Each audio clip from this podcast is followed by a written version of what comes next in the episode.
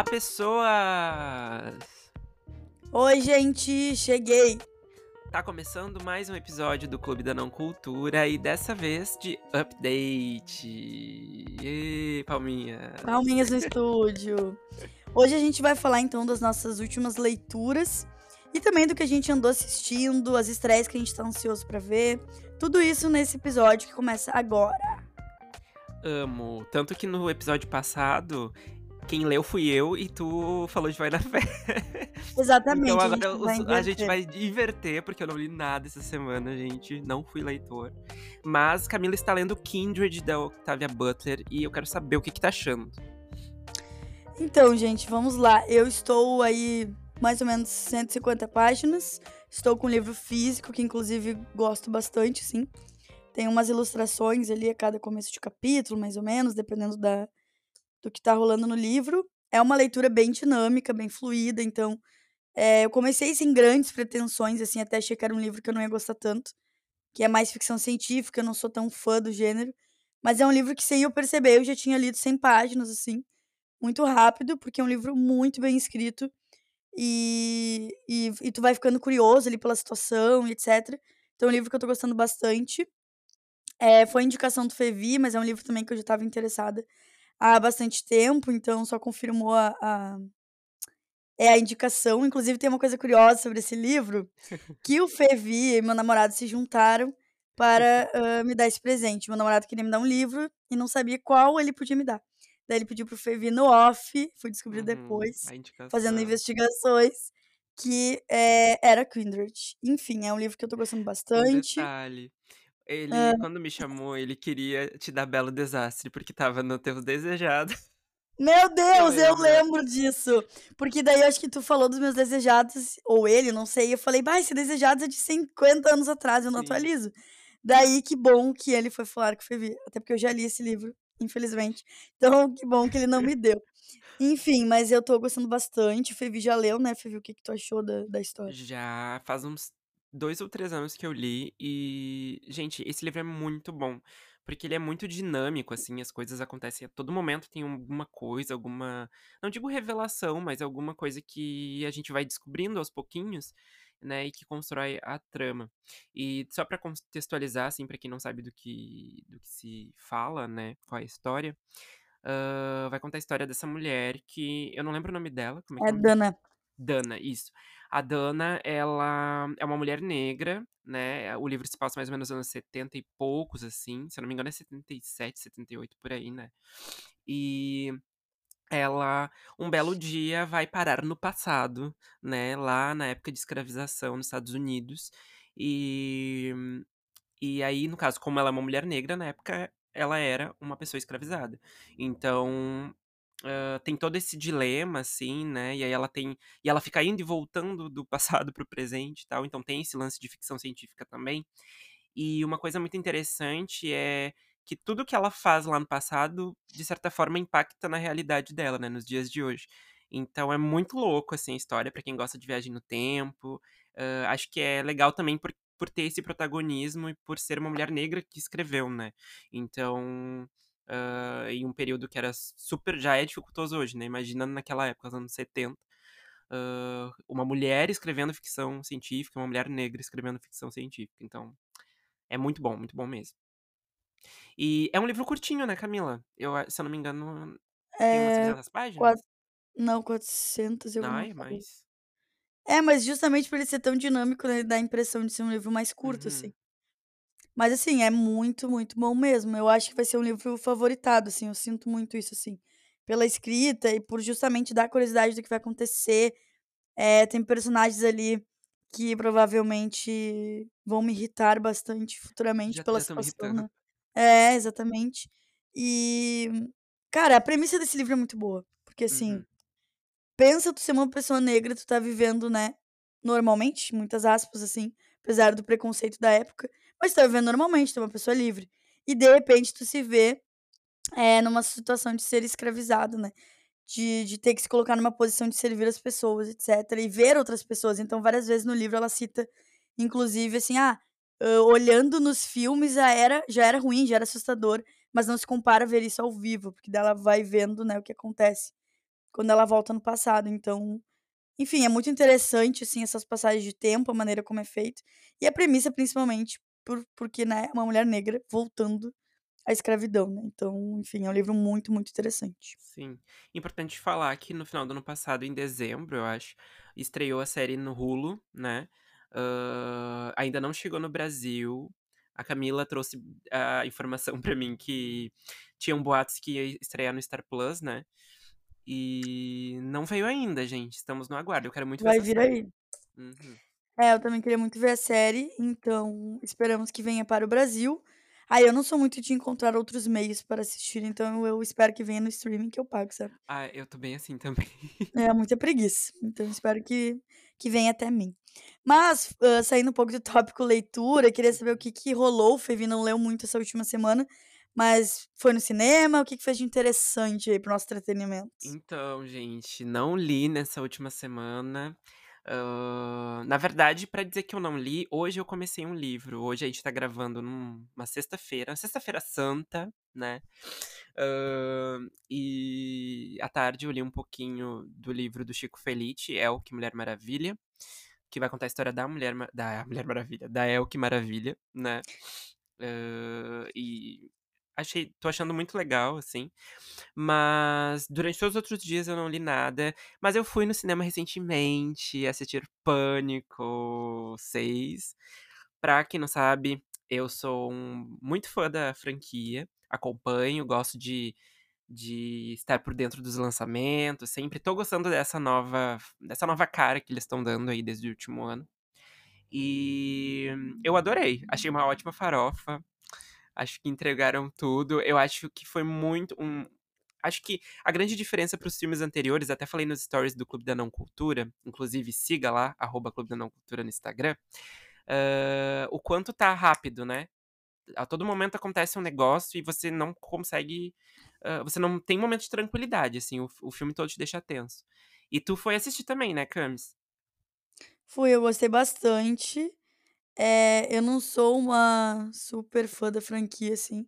Acho que assisti, sei lá, um e o dois há muitos anos. Uma energia meio assistindo no SBT, sabe? Sim. E eu não tenho muitas lembranças, assim. Mas, enfim, é legal, justamente porque a gente pode sentar assistir e consegue compreender tudo, assim, sem nada ficar deslocado. Claro que tem umas referências ali que a gente fica meio, né, perdido, mas dá para compreender totalmente. É, gostei bastante também. É uma grande, grande farofa. Tava comentando até de uma cena em específico bem engraçada ali no final. Que, enfim, uma pataquada, assim, bem no estilo do filme mesmo. E gostei, achei divertido. Obviamente tem seus momentos tensos, mas a gente mais se diverte do que fica Sim. assustado. Gosto bastante de eles mesmos brincarem, ironizarem com o gênero, né? É, e trazer a questão de ah, quem é o suspeito, quem não é, Uhum. e aqueles clichês todos. Então, acho bem interessante, um grande acerto e gostei bastante de ter ido, assim, acho que vale a pena assistir. Sim, e é incrível que eh, isso, apesar de seguir às vezes a mesma fórmula, ela sempre se reinventa, né? Acho que. E, e o 7 já tá confirmado, então. eh, é incrível ver que uma franquia consegue sustentar assim, né? Tipo, se renovando. Claro, eh, nesse filme é o primeiro filme que a gente não vê a Sidney, né? Que é a protagonista dos outros filmes, basicamente. Menos do 5, né? Que tivemos a introdução aí da- das duas irmãs, eh, que dão seguimento agora no 6 também. Mas incrível, incrível, assim. Um negócio que nasceu lá em 96, se eu não me engano. E depois de muito tempo ainda ainda é o maioral do que se propõe. Sim, ainda funciona bastante, eu acho, né. E o pessoal gosta, senão, tipo, isso está cansando, eu não quero assistir. Eu eu vejo uma movimentação de todo mundo gostar, de ser uma coisa geral, É. assim, né. E eles se atualizam também, né? Eles pegam o lance das redes sociais, É, novo filme, eles pegam o lance do TikTok e tudo mais. Então vale muito a pena. Pra quem gosta aí de slasher, tem que e assistir. só trazendo a informação, é de 97, Fevi, bem esse 97. dessa época mesmo que tu Ai, falou. faço aniversário junto, então, gente. 26 anos vai fazer, então, esse ano, se já não fez. Ah, mas uma coisa que eu estou muito ansioso, falando aí de, fran de, de- de franquias, não, porque não é uma franquia, mas que eu tô muito ansioso porque tem um nome pesadíssimo, é Barbie. Gente, saiu o Ai, trailer. sim. O que, que tu achou? Tu, tu que é fã do Ryan Gosling? Ah, sim, não, ele é maravilhoso, tá? Não venho falar que ele é feio, pois cancelarei aqui quem nos ouve.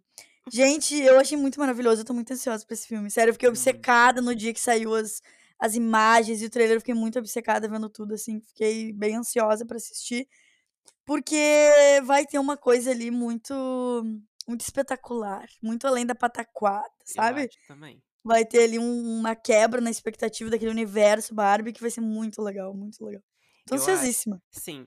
Ahn, só pra ah, trazer, assim, pra quem não tá acompanhando esses Vamos ao surtos, contexto. É, ah, temos o filme da Barbie aí confirmado pro dia 20 de julho deste ano, então tá super perto, né? Se parar pra pensar. Conforme os meses estão passando, que nem um, a Muito jato, né? rápido. O negócio muito rápido.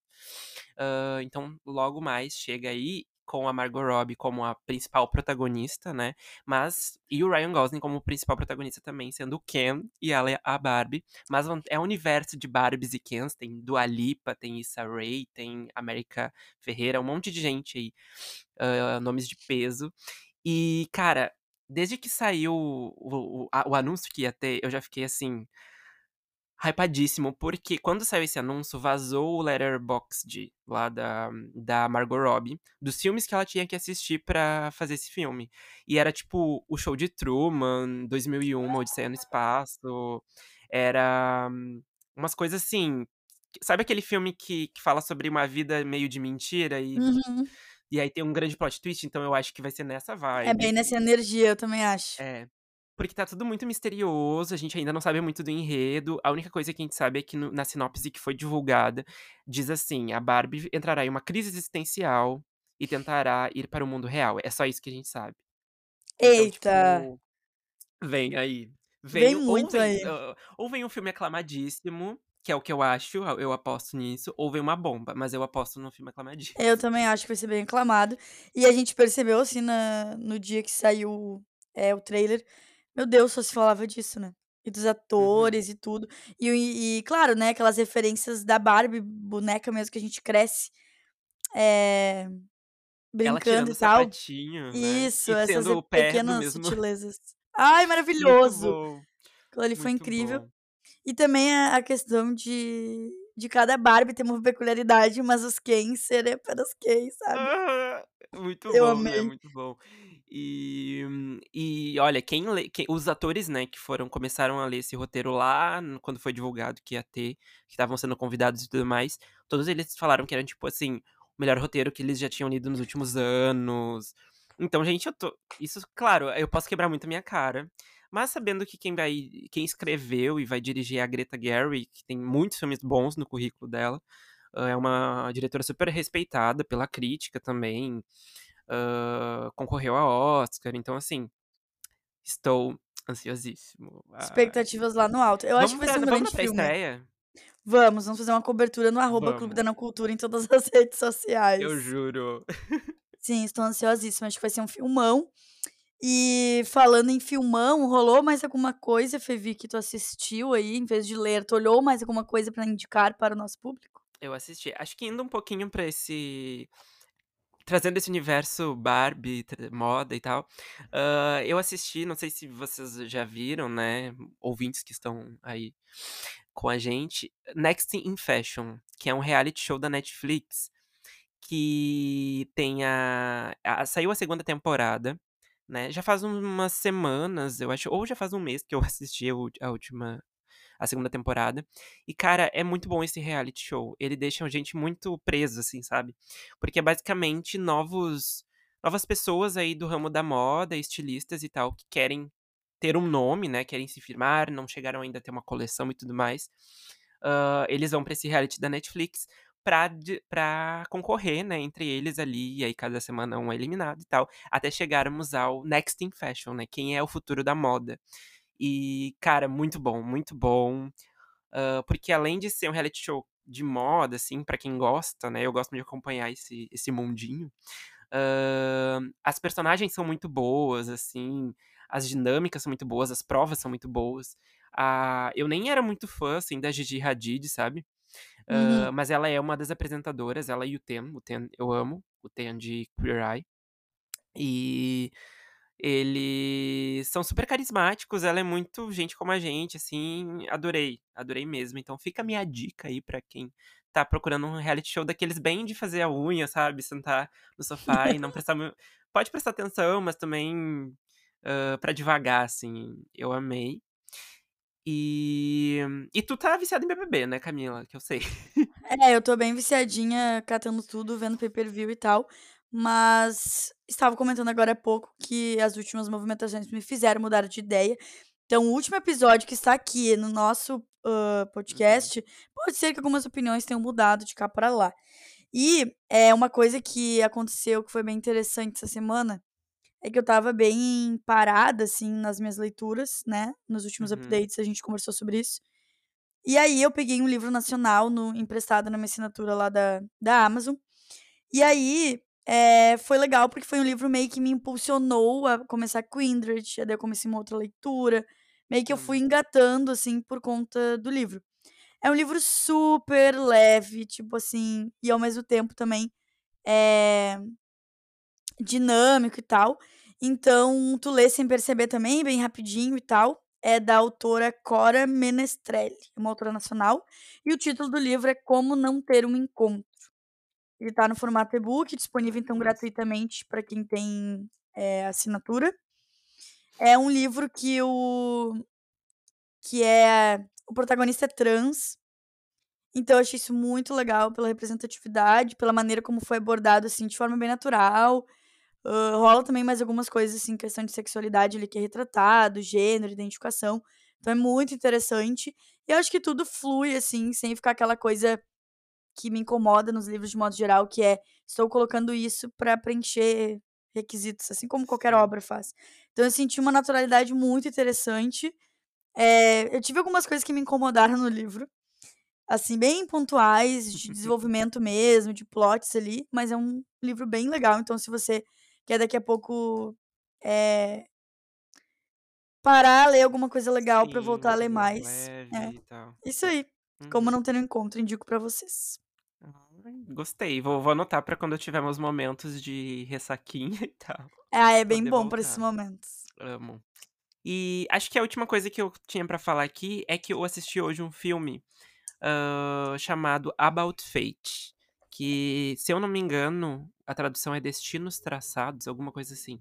Na Amazon Prime Video. Muito legal. Gostei. Uma comédia romântica bem farofinha aí, fica a indicação. Pra quem tá procurando aquela. Aquela comédia romântica assim. Ai, que eles não. Como é que eu posso dizer? Os, eles são duas pessoas que nos conhecem. Daí eles, o, o destino aponta assim pra para eles se conhecerem, basicamente, porque uma gosta do. Eles têm o mesmo filme favorito, ela tem a tatuagem que remete ao nome dele e tal, só que eles não se conhecem. Aí um belo dia acontece uma coisa, e aí eles se pecham na vida, e aí ela precisa muito também uh, do cara pra convencer a família de um negócio lá. E aí, sabe aquela coisa tipo assim, a improbabilidade? uh, vai causando essa, esse romance e tal. Achei, uh, achei muito fofinho, assim. Muito fofinho, tem a Roberts, eu gosto muito dela. Eu ia perguntar, que eu procurei aqui no Google. E dizer, ah, é com a Emma Roberts? Aí tu falou bem na hora. Eu gosto dos filmes, assim, mais romancezinho que ela fez. Já olhei alguns, assim, eu gosto bastante. É bem legal, assim, super divertido, assim, não tem nada... E é legal também porque o, o protagonista não é padrão. Ai, gente, eu tô bem nessa linha também de... Eu brinco, eu gosto de pessoas bonitas nos filmes, nos livros. Mas bonito, gente, é uma coisa. Né? É, exatamente. Então, ai, já cansei dessas coisas padrão de sempre. Inclusive, é um ponto que eu não sei se a gente chegou a falar sobre isso aqui no clube, uhum. que eu assisti na sua casa ou na minha, né? Que é. A, o Fevi também assistiu. Uhum. Que é com a Ashton Kutcher e a, eu sempre, nunca Reezy. consigo. A é isso aí. Uhum. Fevi é meu tradutor aí do inglês. Então, assim, adoro ambos, gosto dos filmes, mas assim, eita filme que não colou pra mim. Bah, não, sei se é energia, muito somos padrõezinhos, estamos numa comédia romântica padrão estadunidense, me deu muito essa energia. Muito uma coisa, tipo, não se atualizaram, não se renovaram, faltou química. Achei péssimo. Nossa, eu achei que faltou muita química neles. Muita, muita mesmo. E, e, e, não tinha um grande drama, né? Não. Para mim foi mais tipo assim, vamos fazer esse filme porque os dois são muito famosos e vai Exato. dar super certo em termos de, de view, assim, de dinheiro. Mas não tem uma grande trama nem nada. É uma coisa meio preguiçosa, assim, Uhum. sabe.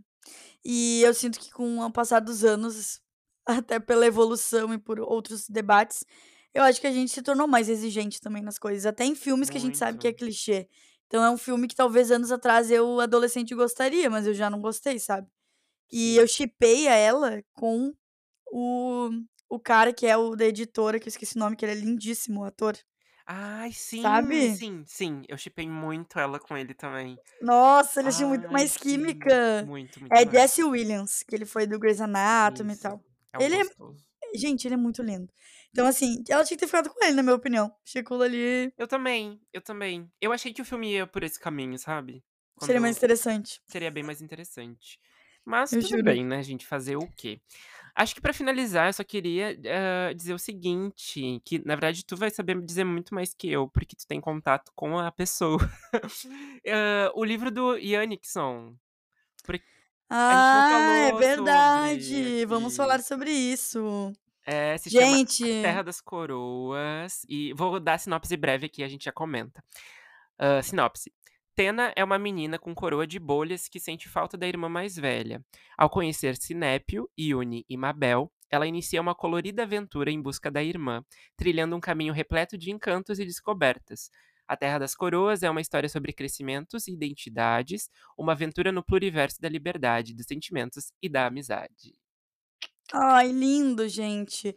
Vamos falar de um lançamento, então, infanto-juvenil, que Uhum. é do Ian, vocês podem procurar ele no Instagram, eu até vou trazer aqui pra gente passar a publi corretamente do arroba dele, É mas Ian assim Hickson.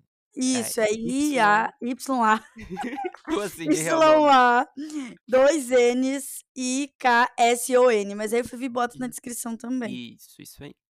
Então, gente, é um livro que eu inclusive vi a construção e é meu amigo, lá da escrita criativa, pra quem chegou agora se formar de escrita criativa, a gente estudou juntos, e ele começou a construção desse livro lá no TCC, que tinha outro nome, enfim, mas tinha essa mesma proposta.